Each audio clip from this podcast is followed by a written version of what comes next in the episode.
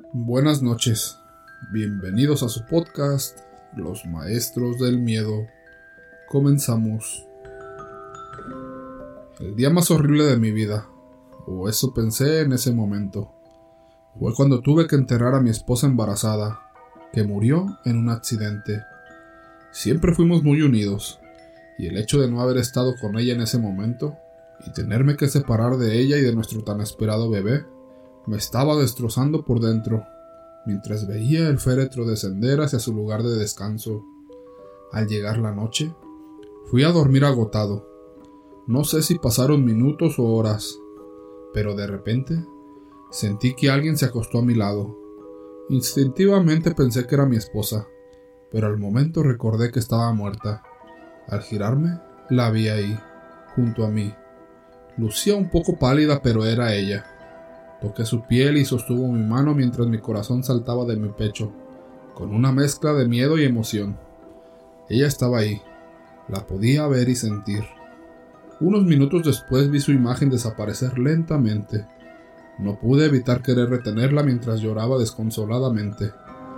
Justo en ese momento escuché su voz diciéndome No te preocupes, mi amor, nunca te dejaremos, mientras tocaba su vientre.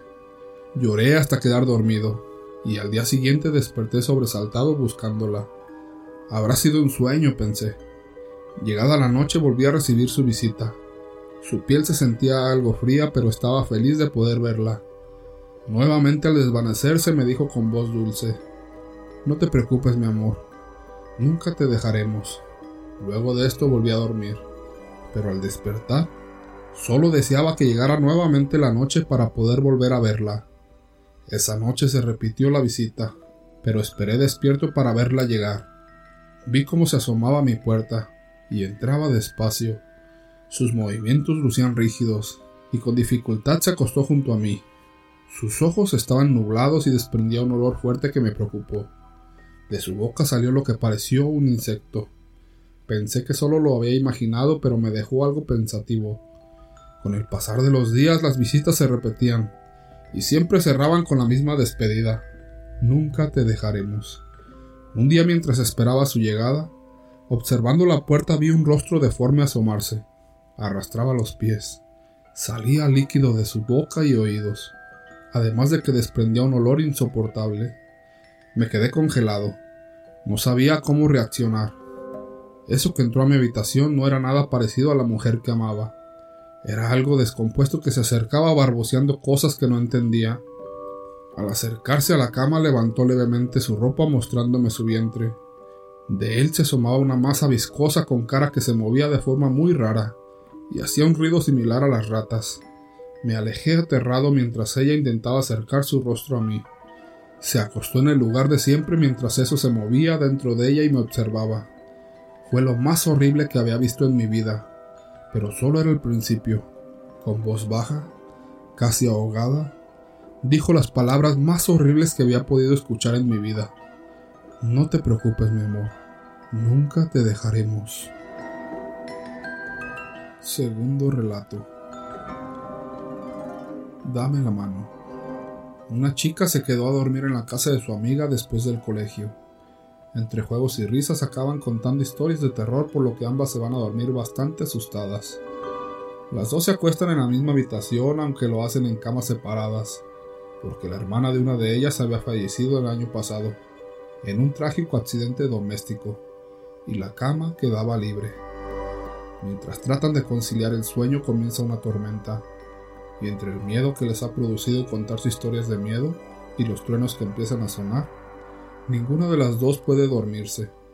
Cuando el sonido de la tormenta se hace más intenso, ambas empiezan a temblar de miedo, y una de ellas asustada le dice a la otra, Dame la mano.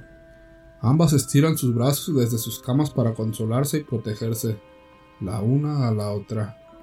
Mientras se dan la mano, su miedo parece desvanecerse por lo que finalmente a altas horas de la noche, ambas se quedan dormidas. A la mañana siguiente se despiertan con total normalidad. El día parecía haberse aclarado por lo que deciden salir a jugar juntas al jardín. Pero antes la madre les prepara un desayuno que ambas comparten mientras recuerdan el susto que pasaron la noche anterior. Menos mal que me diste la mano anoche, Me moría de miedo, dijo una de ellas. Gracias a ti, amiga. Yo estaba tan asustada como tú.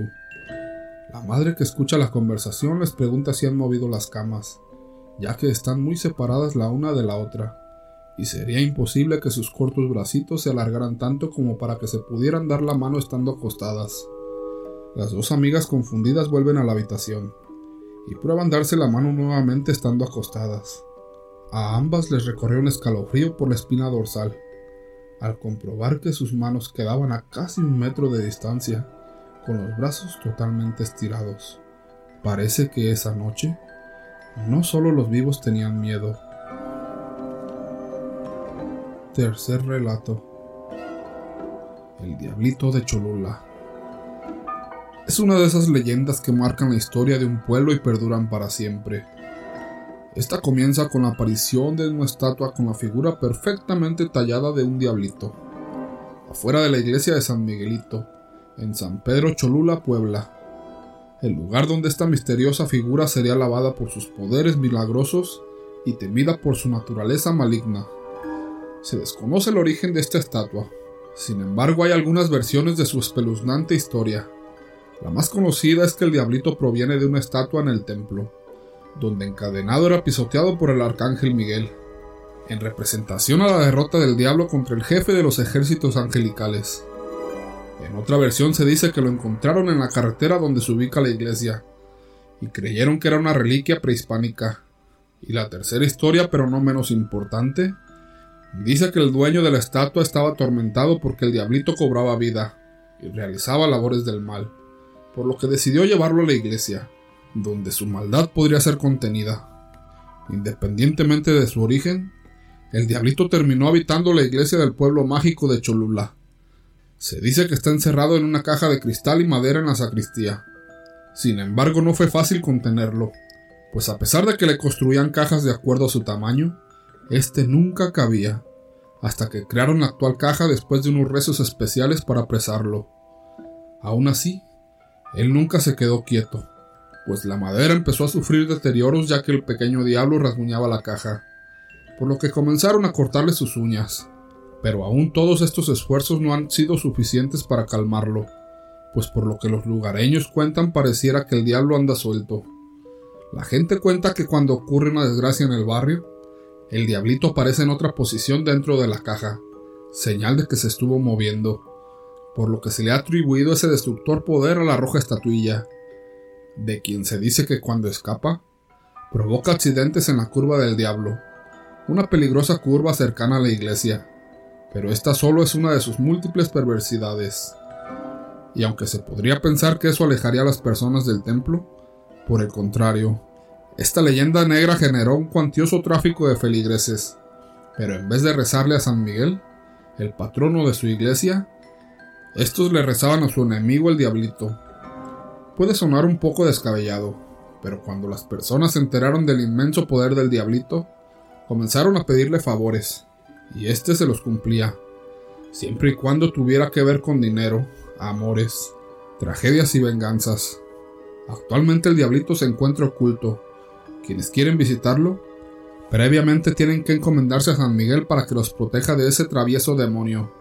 Los visitantes cuentan que cuando los guardias los llevan al sagrado pero siniestro lugar donde la estatua mora, ellos se voltean porque no quieren verlo, aunque el diablito está encerrado. Los guardias han sido testigos de que el diablito se sale con la suya, pues ellos cuentan que la malévola estatua puede poseer a sus invitados, ya que cuando salen no parecen los mismos, y en muchas ocasiones aquellas almas que alguna vez fueron inocentes hacen cosas dignas de un diablo.